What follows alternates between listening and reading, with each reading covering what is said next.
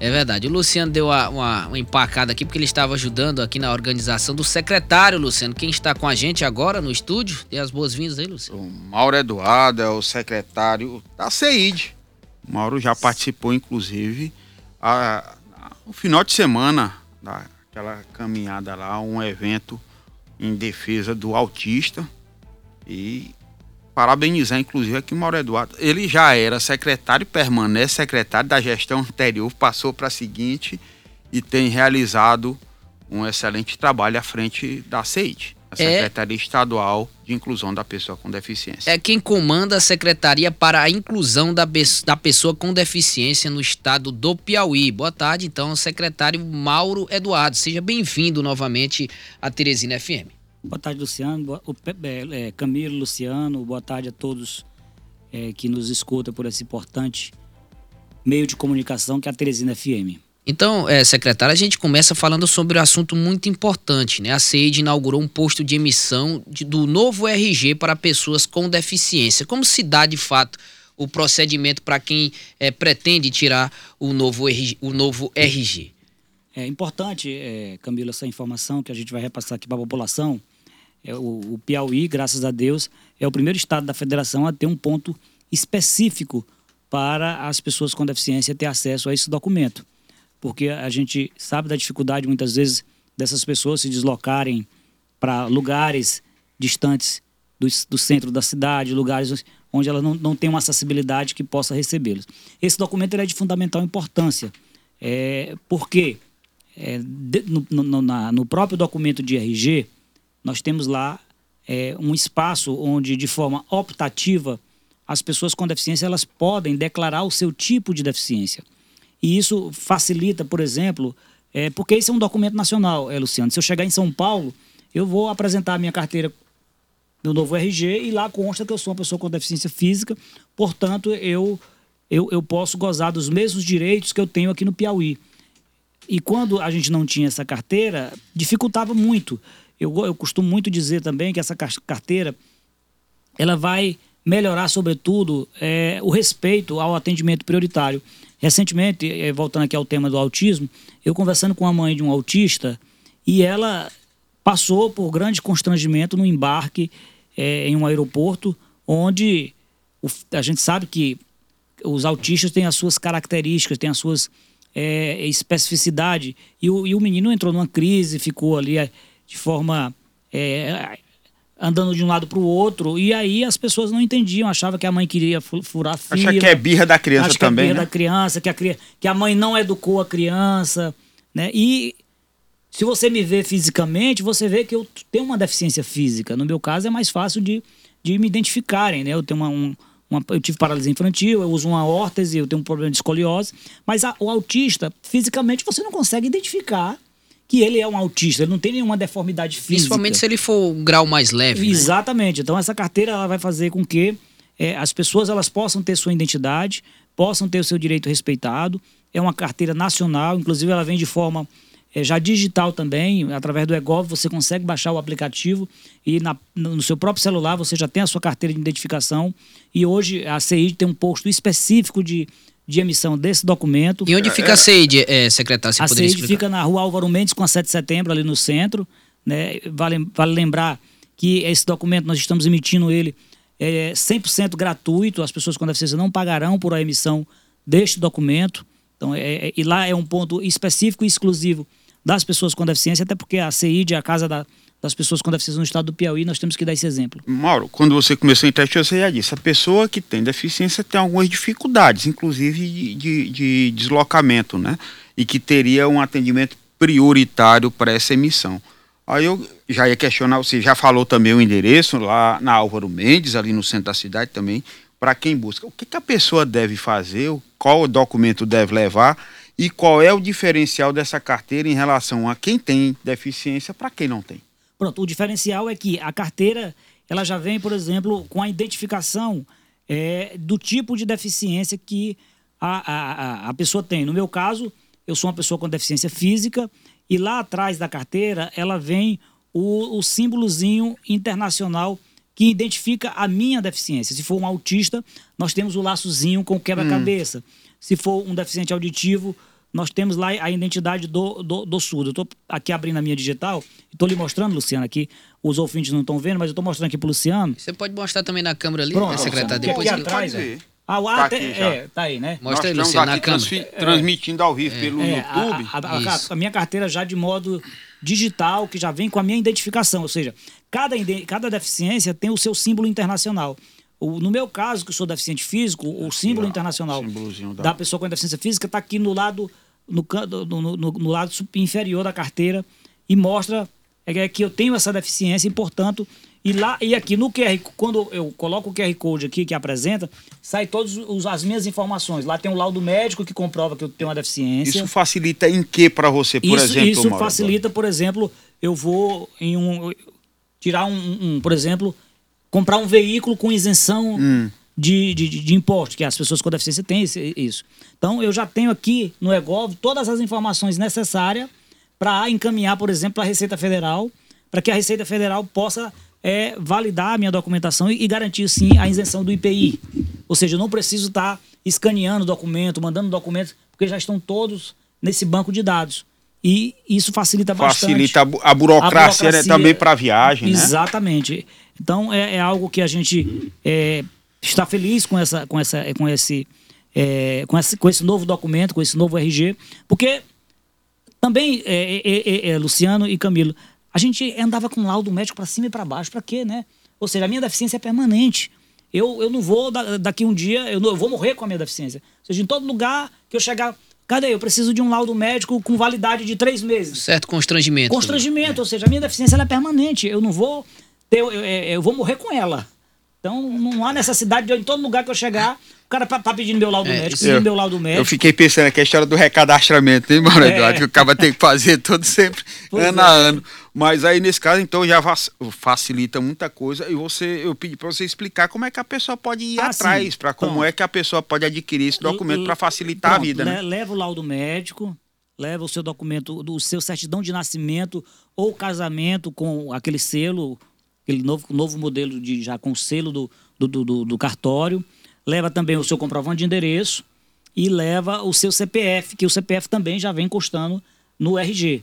E tem os documentos opcionais se você quiser, por exemplo, que o seu RG já venha com o número da sua carteira de trabalho, também pode, com o número da sua carteira de habilitação, também pode, com o seu título de eleitor, também pode. Todas as informações já podem vir contadas com E, e uma pergunta, Luciano, Agora, só esse é cortando. esse- esses aí são opcionais. O que são obrigatório é CPF, laudo médico, comprovante de endereço, né? E a, a foto é tirada lá porque ela é digital. E uma pergunta de um ouvinte, secretário. É, o João Paulo Lustosa Veloso, ele enviou mensagem aqui no WhatsApp perguntando: é, esse serviço é válido para deficientes mentais? Sim, é para todos os tipos de deficiência. Todos os tipos de deficiência ele é válido. Inclusive, antes, posto- Luciano, só para destacar aqui, se os nossos ouvintes internados quiserem enviar pergunta através das nossas redes sociais, Facebook, YouTube, só destacar aqui, principalmente no WhatsApp, destacar aqui o assunto, né? Pergunta direcionada ao secretário, que é a nossa Lília Oliveira, principalmente se for áudio. Nossa Lília Oliveira vai, vai ajudar aqui a, a, a selecionar as perguntas direcionadas aqui ao nosso secretário, o Mauro Eduardo. E antes do Luciano de novo, Luciano, tem mais uma pergunta para a gente dar aqui vazão para os nossos ouvintes antes do, do, do- da, durante a nossa entrevista. É, a Luciana Vaz, ela acabou de enviar uma mensagem dizendo: sou mãe de uma criança portadora de transtorno do espectro autista e já sofri muito, muitas barreiras e o preconceito de algumas pessoas. Para mim, a chave é a educação. Gostaria muito que a consciência fosse ampla e não tivéssemos que passar por situações chatas. Nossos filhos são vistos, são vistos como crianças sem educação. Quero agradecer ao secretário, ele é um lorde. Me chamo Luciana, mãe de Márcio Luiz. Na verdade, foi, foi- não, foi, não foi um questionamento, foi um elogio, né? Muito obrigado. Luciana. Fico muito feliz aí pela sua fala, viu? É, de, Estamos Luciana, juntos nessa luta. de Luciana para Luciana agora, eu queria saber para você, era do funcionamento desse posto de atendimento lá na CEID. É, ele vai funcionar em quais horários e vai atender apenas pessoas voltadas para esse público ou pode atender público em geral? Não, ele, ele vai funcionar de segunda a sexta-feira, de 7h30 às 13h30, e é um ponto exclusivo para as pessoas com deficiência. Porque a gente é, quer dar um, um- um maior conforto a essas pessoas. A secretaria é uma secretaria acessível, então nós montamos lá um posto, assinamos um termo de cooperação técnica entre a, a Secretaria de Segurança Pública do Estado do Piauí, através do secretário Chico Lucas, aqui onde eu quero agradecer a parceria, e montamos esse, esse centro específico lá, esse posto específico para o atendimento das pessoas com deficiência. É claro que todos os outros, os outros postos, em todo o estado do Piauí também, estão fazendo essa emissão. Agora, em Teresina, pelo fluxo ser bem maior, a procura ser bem maior, nós é, implantamos esse posto lá na secretaria. Mauro, o que que mudou, o que que alterou? Você já está com secretária aí há algum tempo.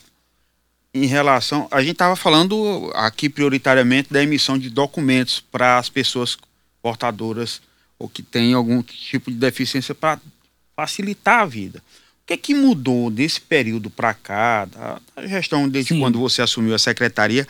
Muita reclamação sobre a história da mobilidade, calçada sem acessibilidade, as pessoas ainda enfrentam muita dificuldade, às vezes vão para o shopping, vão para o supermercado, chega lá, a vaga destinada para o deficiente está ocupada com a pessoa que tem deficiência mais na cabeça. É.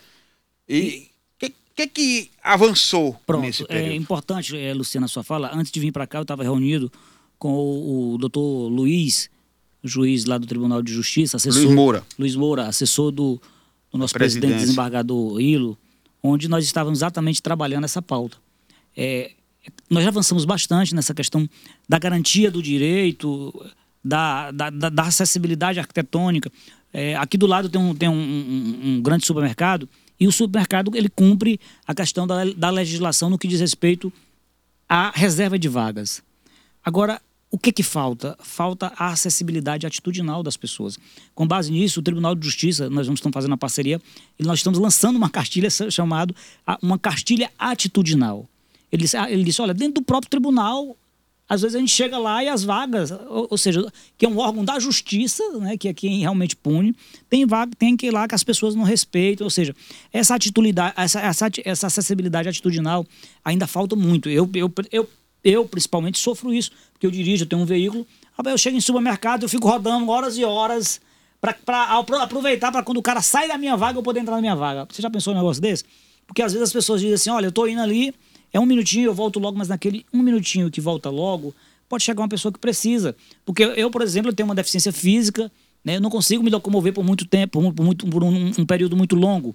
É uma pessoa que tem um filho com autismo, que ele precisa estar tá ali ela precisa ser atendida rápida, porque ele pode estar é, é, é tá ali inquieto, tem, ou seja, há essa, um cadeirante, por exemplo, um cego. Então a gente sente essa dificuldade ainda por falta dessa é, acessibilidade atitudinal das pessoas. Então nós estamos trabalhando, vamos trabalhar essa campanha junto com o Tribunal de Justiça para que a gente possa melhorar.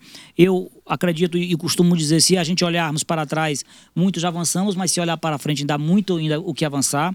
O estado do Piauí, graças a Deus hoje, nós é, antes, nós, a, a política, nós conseguimos descentralizar e estamos ainda ampliando a descentralização dos serviços é, de reabilitação em saúde. Antes nós tínhamos apenas o centro integrado aqui em Teresina, hoje nós temos um, um centro de reabilitação em Parnaíba, outro em, em, que atende ali a planície litorânea, outro em São João do Piauí, que atende ali a, a, o território Serra da Capivara. Hoje pela manhã já tive reunido com a Secretaria de Saúde do Estado, dentro do plano de governo do governador Rafael Fonteles, ele determinou a ampliação. Então, nós já estamos também já finalizando e formatando o projeto para a construção de um centro especializado na cidade de Picos, para atender ali a região de Picos, ali o Vale do o território Vale do Guaribas, que são mais ou menos 43 municípios. Já na última sexta-feira estive em Picos, já identificamos o local onde nós iremos construir esse centro de reabilitação. Dia 26 agora nós já estamos indo lá com a equipe de engenharia já para dar início no projeto de orçamento, já estamos com o projeto arquitetônico pronto.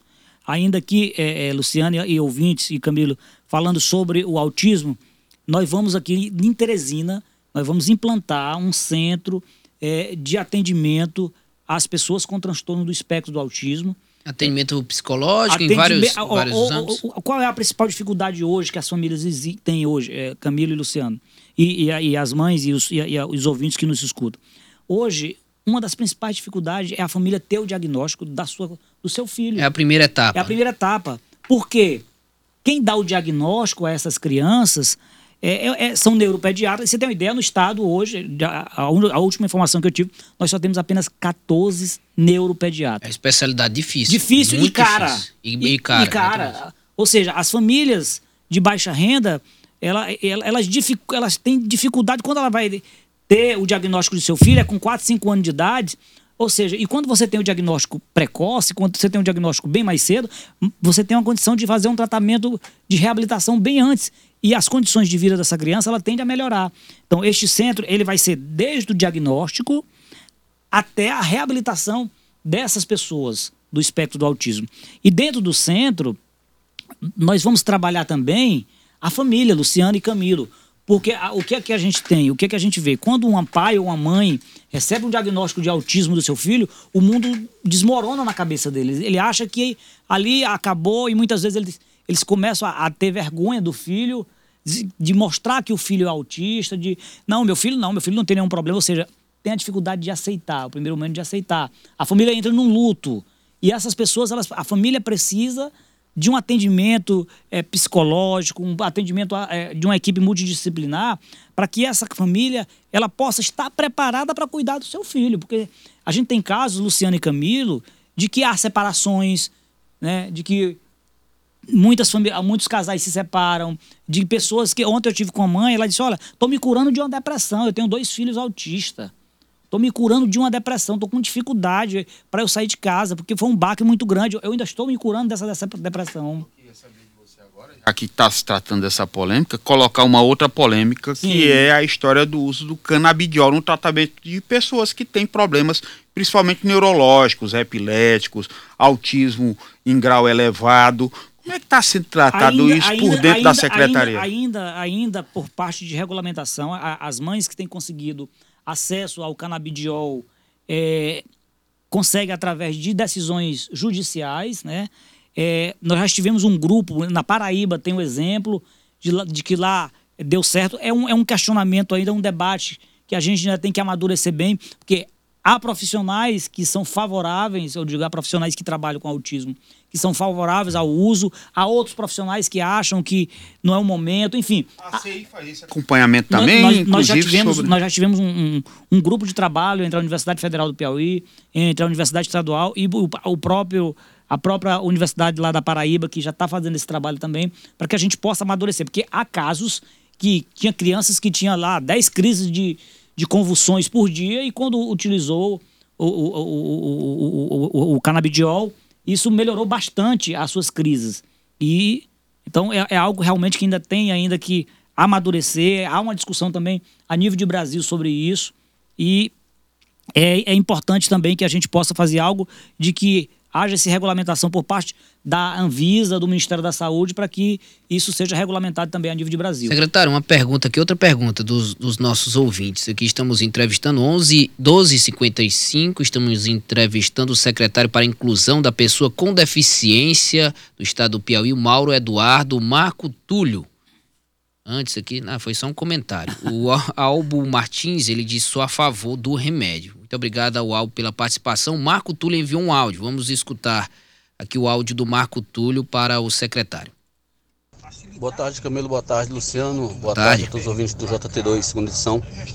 Quero parabenizar o secretário Mauro pelo serviço prestado em prol das pessoas com deficiência e pela brilhante iniciativa de fazer essa, esse trabalho de identificação das pessoas com deficiência. Isso é muito louvável. Um abraço a todos.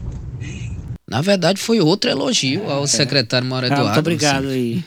Outra... Achei de elogio, Mauro. Cheio de fãs, o eu, secretário. Eu queria aproveitar então, Mauro, era para colocar um outro questionamento, se a, na avaliação da CI, você falava há pouco da evolução, que é o trabalho para dar mais dignidade para esse público.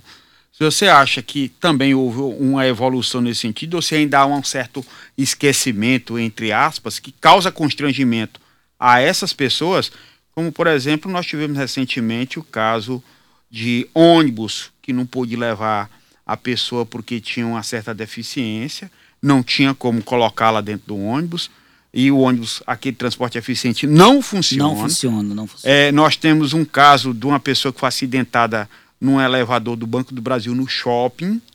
Nós tivemos casos de pessoa que teve problemas também com relação a deslocamento, terminou se ferindo porque não tem acessibilidade para transitar. Prédio público tem por obrigação legal, mas você não tem em outros pontos de deslocamento.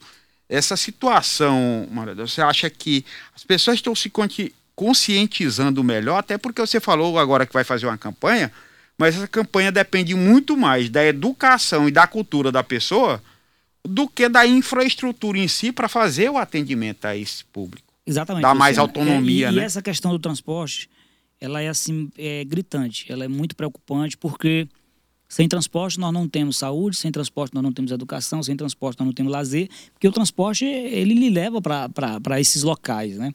É, acho que pouco sabe aqui, mas lá em 2001 eu, eu era o presidente da fui fundador da, da Associação dos Deficientes Físicos de Teresina e eu fui a um evento em Maceió na época da Organização Nacional de Unidade Física e lá eu conheci esse, o tipo do, do, do lá, lá era chamado transporte porta a porta. Vi que lá tinha e cheguei aqui em Teresina, eu digo, vamos, fui ao Ministério Público, na época, procurador da República, doutor Tramvavan Feitosa, né, conversamos com ele e aí nós nos, nos, unimos e aí várias reuniões com prefeitura, com setor. Então, o transporte eficiente saiu dessa luta nossa lá em 2001 e de lá para cá é, o, o, o, transporte vem sofrendo hoje mesmo, é, várias, hoje mesmo já recebi várias reclamações de que os veículos, os veículos que tem estão todos já é, é, é, sucateados e, e, e isso dificulta muito, sobretudo o cadeirante, porque o transporte coletivo é, a gente sabe da dificuldade que está o transporte coletivo municipal. Né? As paradas que foram feitas, alguns ônibus, algumas, alguns ônibus da frota de transporte público que tem acessibilidade, mas o elevador, quando baixava, não ficava no nível da parada, a parada não foi feita é, preparada para que é, atenda é, o cadeirante. É, o que, é que a gente encontra ainda muito? Nós temos aqui uma lei municipal que garante gratuidade às pessoas com deficiência no transporte coletivo municipal. Mas se tem uma, apenas uma pessoa com deficiência na parada e o motorista lá de longe não para. Verdade. Ele passa lá, com, ele ignora, não respeita. Ou seja, passa, não tá nem aí não. Acontece muito com idosos também. Também. E isso, na, na época ainda, nós fizemos várias campanhas, buscamos no Ministério Público, junto ao Sete Senado, para capacitar essas pessoas.